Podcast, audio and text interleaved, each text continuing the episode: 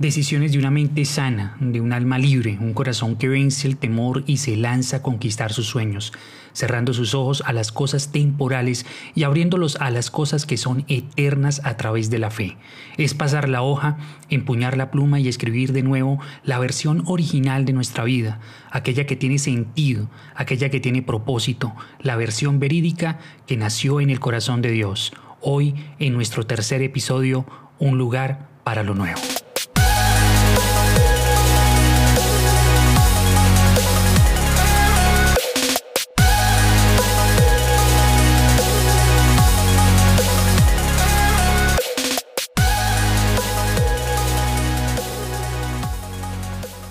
Importa el comienzo, sino con quién darás el primer paso. En Salmos 32.8 dice, Te haré entender y te enseñaré el camino en que debes andar, sobre ti fijaré mis ojos. O como también lo dice el libro de Isaías, en el capítulo 30, verso 21, Y si te desvías a la derecha o a la izquierda, oirás una voz detrás de ti que te dirá, Este es el camino, síguelo. Cada paso que darás serán los más acertados, porque cuentas con alguien que conoce el camino, con alguien que está dispuesto a cuidarte, amarte y enseñarte todo lo que necesitas saber para emprender cada desafío que la vida trae a tu puerta. En esta nueva versión de tu vida no estarás solo, jamás. Él lo ha prometido, estaré contigo, no te dejaré ni te abandonaré. Eso lo encontramos en Josué 1.5. No solo disfrutarás de su compañía, de su amor, sino de todas las cosas nuevas que Él ha preparado para ti. En Isaías 43, 19 cita, yo voy a hacer algo nuevo, y ya he empezado a hacerlo. Estoy abriendo un camino en el desierto y haré brotar ríos en la tierra seca. No sé si lo percibes, Él te asegura que hará nuevas todas las cosas. Él comienza contigo, mudándote en una nueva naturaleza. Toda experiencia del pasado queda sepultada. En el momento en que empiezas a caminar con Él, ese historial de malas experiencias es borrado y arrancado de tu corazón cuando decides abrirle la puerta de tu corazón, cuando le invitas a que Él haga parte de tu vida, no solo esto sucede, sino que también empiezas a formar parte en la de Él. Y es ahí cuando experimentas lo que dice la Escritura en 2 Corintios 5:17, de modo que si alguno está en Cristo, nueva criatura es, las cosas viejas pasaron y aquí son hechas nuevas. Créeme cuando te digo, que tenerlo en cuenta en tus planes hará una gran diferencia. A través de los años mis ojos han presenciado y mis oídos escuchado de cómo miles de personas han tenido esta maravillosa experiencia, que al rendir sus corazones a Jesús, sus vidas fueron radicalmente transformadas. Jesús no es una religión o una doctrina, mucho menos una filosofía. Él es real y quiere hacer en ti nuevas todas las cosas. Quizás digas, pero yo no creo en Dios. No importa, Él cree en ti. Y te ama tanto que entregó su propio Hijo para que no fueras condenado y tuvieras vida eterna, lo dice Juan 3:16. Tu vida hasta hoy quizás sea la suma de muchas malas decisiones o un montón de sueños rotos, pero déjame decirte que Él quiere hacer en ti nuevas todas las cosas. Jeremías tuvo una experiencia personal con este principio al ver el trabajo de un alfarero. Esto está registrado en Jeremías 18.3 al 4. Entonces descendí a casa del alfarero y aquí estaba allí haciendo un trabajo sobre la rueda y la vasija de barro que estaba haciendo se echó a perder en la mano del alfarero. Así que volvió hacer de ella otra vasija, según le pareció mejor al alfarero hacerla. Allí Dios me dijo este mensaje, ustedes están en mis manos, yo puedo hacer con ustedes lo mismo que este alfarero hace con el barro. Las mismas manos de Dios dándole forma a nuestra vida.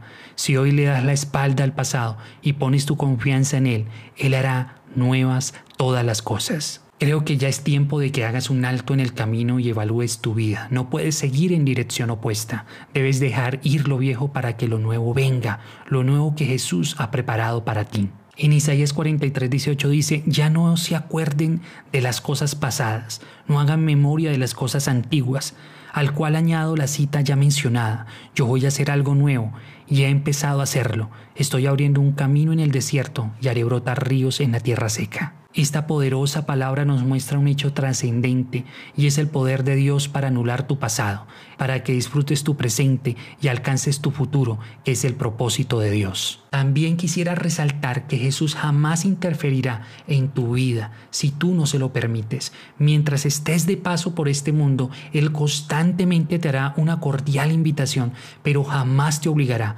Por eso es importante que tomemos conciencia de nuestra condición y aceptemos la invitación que Él nos extiende. El abandonar el pasado, el desechar lo viejo, será nuestra decisión. La palabra cita en Efesios 4:22, en cuanto a su pasada manera de vivir, despójense de su vieja naturaleza, la cual está corrompida por los deseos engañosos. Todos nosotros debemos tener un cambio de naturaleza para que lo nuevo de parte de Dios sea transferido a nuestras vidas. Sé que anhelas vivir esta experiencia, pero antes de eso quiero enseñarte una última cosa a través de esta historia.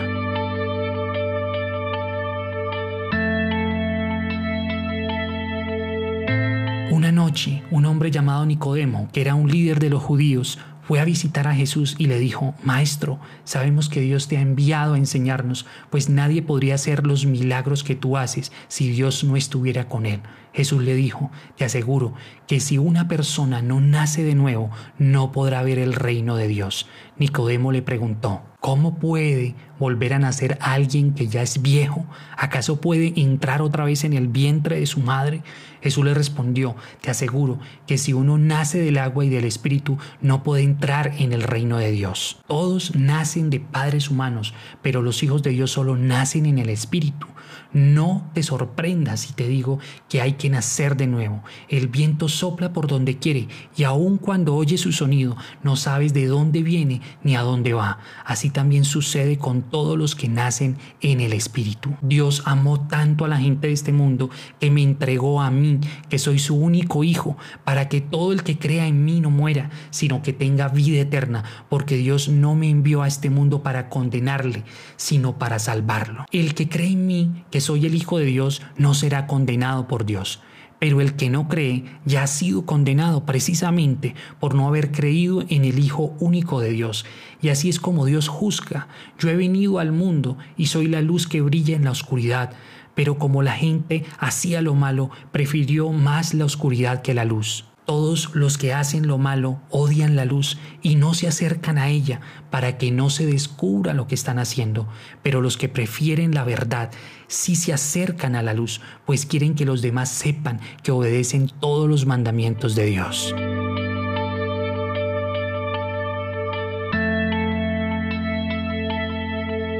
Quiero resaltar unos puntos importantes en esta historia. Primero, nacer de nuevo es una decisión personal y una experiencia espiritual que impacta y transforma radicalmente nuestra vida. Dos, debes nacer de nuevo, es decir, empezar de cero, de la mano de Dios, dándole la espalda al pasado para que puedas ver y recibir lo nuevo que Él ha preparado para ti. 3. Él vino para salvarte, no para condenarte o esclavizarte y someterte como lo hace este mundo. Él vino a quitar la pesada carga que ha llevado sobre tus hombros todo este tiempo. Y cuarto, al recibirle en el corazón su luz, que es la luz de Jesús, extinguirá nuestra oscuridad, revelará nuestra condición, la profunda y urgente necesidad que Él habite en nuestro corazón.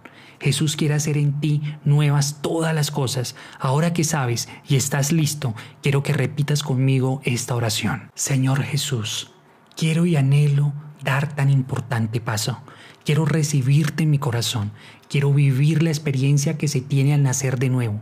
Quiero que hagas en mí nuevas todas las cosas. Hoy le doy la espalda a mi pasado. Te pido perdón por cada error cometido, por todas las cosas que permití, que no solo afectaron mi vida, sino también la vida de quienes amo, por rechazarte repetidas veces, por negar tu existencia y resistirme a ella. Hoy reconozco que eres real y quiero que seas parte de mí y yo hoy quiero formar parte de ti.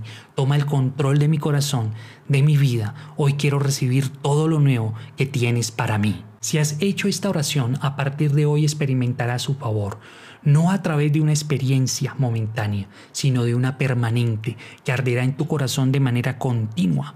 Él cuidará de ti y cumplirá su propósito en tu vida. Nuevamente, gracias por tomarte el tiempo de escuchar este mensaje. Ahora quiero pedirte un favor. Si conoces a alguien que necesite escucharlo, compárteselo. Recuerda que podrás encontrarme en Spotify, iTunes, Anchor y YouTube.